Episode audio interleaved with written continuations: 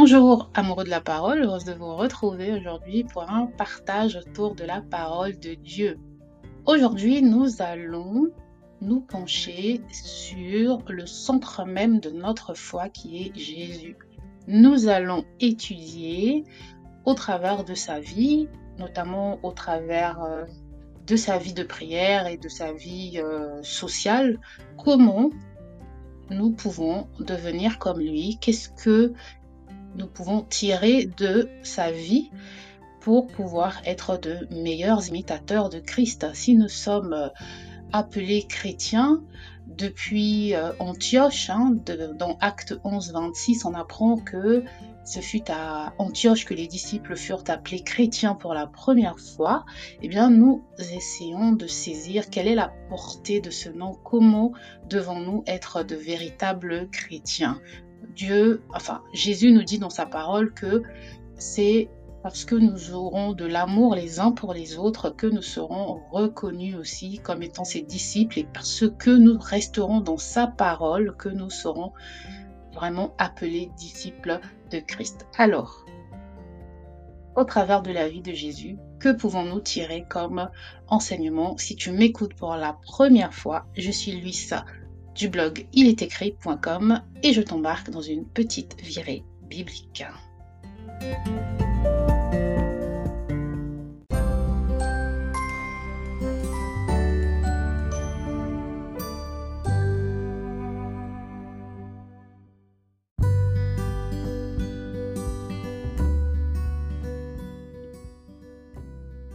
Comme je l'ai dit aujourd'hui, je ne pourrai pas aborder tous les aspects de la vie de Jésus, bien sûr, parce que je pourrais y passer des heures et cela pourra faire l'objet de différents épisodes. Je vous invite également à aller réécouter la série sur Jésus que j'ai faite euh, lors d'une saison précédente et je vous mettrai les liens en description, bien sûr. Donc, euh, le premier point sur lequel je voudrais que nous nous attardions, c'est la vie de prière de Jésus. Jésus, c'était un homme de prière. Il priait beaucoup. Il se retirait souvent pour prier. Il priait tôt le matin, avant le lever du soleil, et il priait également la nuit. Donc on a différents passages qui nous parlent de sa vie de prière. Par exemple, dans Matthieu 6, des versets 9 à 13, on nous parle de Jésus déjà qui apprend à ses disciples comment prier en leur donnant le modèle de la prière du Notre Père. Et ses disciples lui ont demandé comment prier parce qu'ils ont vu que c'était euh, que leur maître était très versé dans la prière. Il prenait le temps avec Dieu, il prenait le temps pour prier et aussi, comme on le sait dans les Écritures, il priait pour les malades.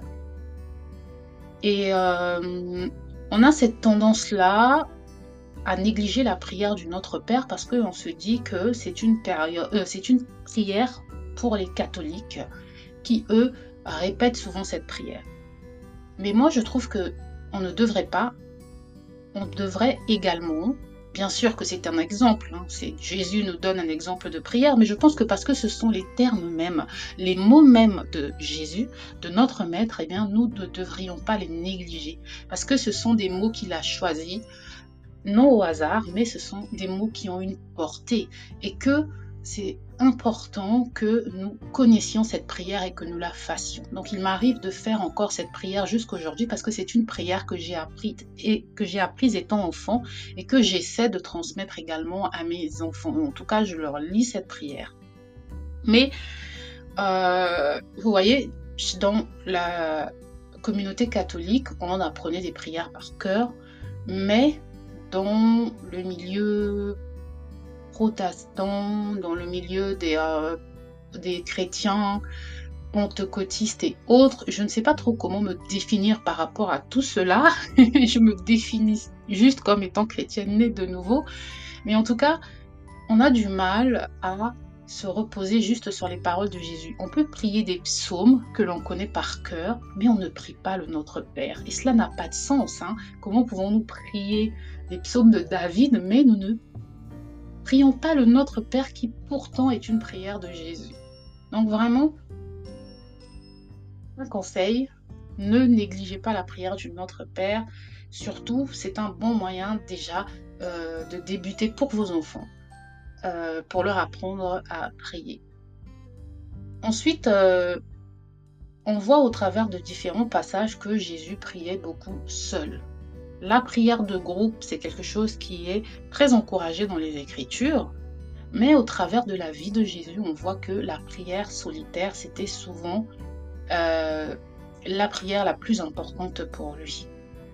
Dans Matthieu 14, 23, il est écrit Après avoir envoyé la foule, il monta seul sur la montagne pour prier. Le soir venu, il était seul. Donc, donnons beaucoup d'importance à la prière solitaire. C'est très bien de prier dans des groupes de prière, c'est très bien de prier avec euh, d'autres personnes, en famille, mais en dehors de ces instants-là, nous devons avoir une vie de prière solitaire beaucoup plus développée et passer beaucoup de temps en tête à tête avec Dieu. Et cela, c'est très important parce qu'on a souvent beaucoup d'activités dans nos journées. On travaille, on voit du monde et ensuite on a des activités d'église. On va dans des lignes de prière, on va dans des rassemblements d'église où on prie fermement, on prie vraiment avec euh, authenticité et, euh, et sincérité, mais nous passons pour le coup moins de temps dans la prière solitaire avec Dieu. Et donc ça, c'est un message que nous devons apprendre, un exemple que nous devons prendre de Jésus et rééquilibrer cela. Et je pense qu'il y a une raison pour laquelle la Bible fait plus une emphase sur la vie de prière solitaire de Jésus plutôt que sur sa vie de prière en groupe. Voilà. Et ensuite, euh, l'autre point, le dernier point par rapport à la vie de prière de Jésus, c'est le, temps. T-E-M-P-S. Euh, à quel moment Jésus priait? Donc Jésus priait souvent le matin, avant le jour, donc très tôt le matin. Il priait aussi beaucoup la nuit. D'accord? Euh, Et il priait beaucoup la nuit. Donc par exemple, euh, si on va dans Luc 6, 12, il est écrit en ce temps-là, Jésus se rendit sur la montagne pour prier et il passa toute la nuit à prier Dieu. Donc Jésus pouvait passer toute une nuit à prier Dieu. Et dans l'exemple que j'ai cité tout à l'heure, dans Matthieu 14, 23, on nous dit que le soir fut venu, donc il montait également pour prier le soir. Et on se rappelle aussi que lorsqu'il priait, euh, Luc 22, les versets 41 à 42, à Gethsemane, il priait également le soir.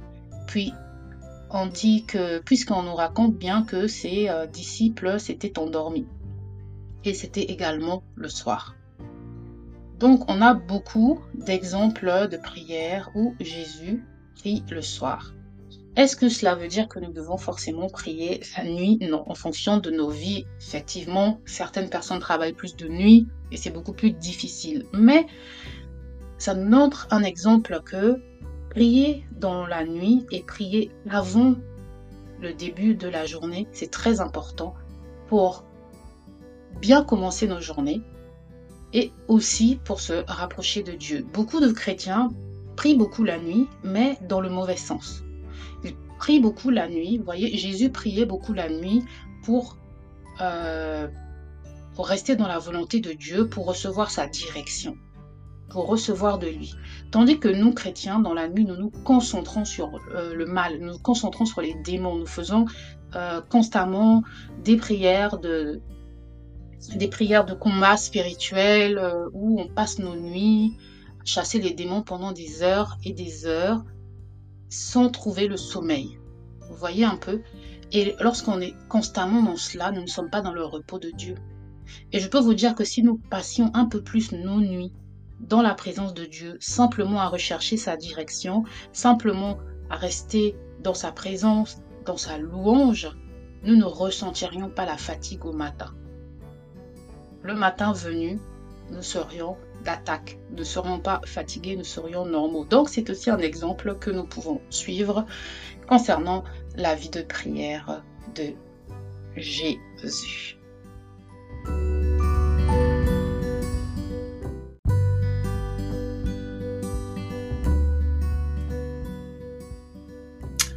En dehors de la prière, Jésus était un être social. Il y avait autour de lui, dans les Écritures, il, y avait sa famille, il y avait ses amis, il y avait ses disciples. Euh, Jésus avait des relations solides avec sa famille et ses amis. Et il était très proche de ses disciples. Hein. Dans Jean 15, 15, on, on nous dit qu'il partageait ses pensées, ses enseignements avec ses disciples. Je ne vous appelle plus serviteur, car le serviteur ne sait pas ce que fait son Seigneur, mais je vous ai appelé ami, car toutes les choses que j'ai entendues de mon Père, je vous les ai fait connaître. Et nous pouvons prendre exemple sur Jésus. Jésus était un meneur, Jésus était un leader, mais il était proche de ses disciples et il servait ses disciples. Et beaucoup de personnes, de hommes et femmes de Dieu, il nous arrive de perdre de vue cela en nous mettant en position de supériorité par rapport à ceux à qui nous prêchons la parole, ceux euh, dans les cœurs desquels nous semons euh, la parole de Dieu. Nous ne devons pas penser que nous sommes meilleurs qu'eux, puisque tout ce que nous avons reçu, nous le recevons du Père, nous le recevons de Jésus lui-même. Donc nous sommes, euh, moi aujourd'hui qui vous parle, je suis égal à vous parce que ce que je vous partage aujourd'hui ne vient pas de moi, je ne l'ai pas inventé, je me base uniquement sur la Bible pour venir vous partager et semer la graine là, être juste une planteuse de la parole de Dieu et peut-être que je ne serai pas la roseuse non plus, mais une chose est sûre, c'est que c'est Dieu qui va faire croître. Donc cette parole que je délivre aujourd'hui au travers de ce podcast, c'est Dieu qui va la faire croître en vous. Donc je n'ai pas de mérite à venir aujourd'hui devant vous à partager cette parole, c'est par la pure grâce de Dieu. Et donc, Dieu, Jésus nous a montré également, donc euh, là je faisais allusion à 1 Corinthiens 3, 6, quand Paul dit, j'ai planté, Apollos a arroser et Dieu euh, est celui qui va faire croître. Voilà. Donc, euh, je n'ai pas le verset devant moi, 1 Corinthiens 3, 6. Et Jésus, c'était aussi un personnage qui était au service des autres. Dans Jean 13, les versets 1 à 17, on décrit que Or, devant Or, avant la fête de Pâques, Jésus, sachant que son heure était venue de passer de ce monde au Père, ayant aimé les siens qui étaient dans le monde, il aima jusqu'à la fin. On nous dit que vraiment il aimait. Il aimait. Et euh, il les aimait tellement qu'il a lavé leurs pieds. Hein, vous, vous, pourrez lire ce passage dans Jean 13, des versets 1 à 17. Il a lavé les pieds de ses disciples. Et c'est un geste humble qui nous enseigne l'importance du service désintéressé envers nos frères et nos sœurs. Nous devons être prêts à servir humblement notre prochain, comme l'a fait Jésus, sans rechercher la reconnaissance et la récompense. L'humilité, c'est un sujet que nous avons abordé dans notre saison précédente et je vous mettrai bien sûr les liens en description. Donc de la vie de Jésus, nous, nous pouvons retenir le service aux autres, l'humilité, l'amour. C'est ce qui fait de nous de véritables disciples de Christ, de véritables chrétiens. Le caractère de Jésus était exemplaire. Il avait une confiance inébranlable en Dieu. Dans Matthieu 26, 39, il est écrit Étant allé un peu plus loin, il se prosterna sur sa face, priant et disant Mon Père, s'il est possible que cette coupe passe loin de moi, toutefois, non pas comme moi je veux, mais comme toi tu veux. Même dans les moments les plus difficiles, puisque là, c'est juste avant euh, sa crucifixion. Il sait ce qui va lui arriver et euh, il a comme en lui un, combat intérieur. Hein. il exprime quand même la confiance qu'il a en Dieu et le fait qu'il veut suivre sa volonté. Il était rempli d'amour et d'humilité et ce sont des qualités que nous devons également rechercher. Éphésiens 5, 2 nous encourage à marcher dans l'amour et à être humble et à suivre l'exemple de Jésus et marcher dans l'amour comme aussi le Christ nous a aimés et s'est donné lui-même pour nous une offrande et un sacrifice à Dieu, un parfum de bonne odeur. Donc vraiment, c'était juste un partage aujourd'hui. C'est vrai que je me suis beaucoup attardée sur la vie de prière de Jésus.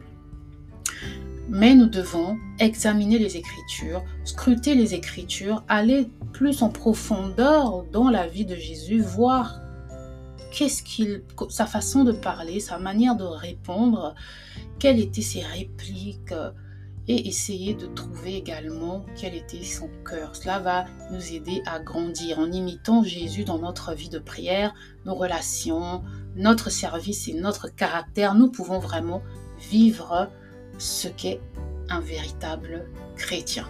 Que vraiment les enseignements que Jésus nous donne au travers de la Bible, il a de nombreuses paraboles qu'il nous donne, que ces euh, paraboles-là nous abreuvent et nous permettent de marcher dans sa direction. Et c'était ma prière vraiment pour nous tous aujourd'hui. Si ce partage vous a béni, merci de liker. Partagez, pas moi, mais la parole. Ciao